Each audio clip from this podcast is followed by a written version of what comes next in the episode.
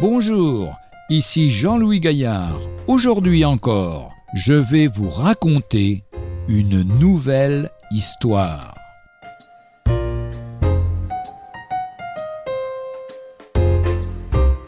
Pas d'accident avec Dieu.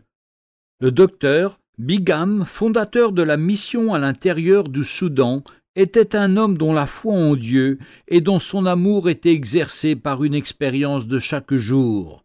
Il fut un jour très gravement blessé alors qu'il était âgé de soixante ans au cours d'un accident automobile, fracture du crâne et de plusieurs membres.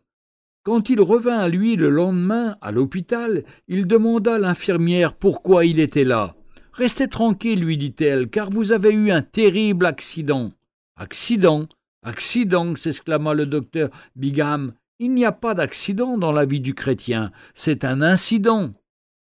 En effet, voilà ce que nous dit l'apôtre Paul dans l'Épître aux Romains chapitre 8 verset 37.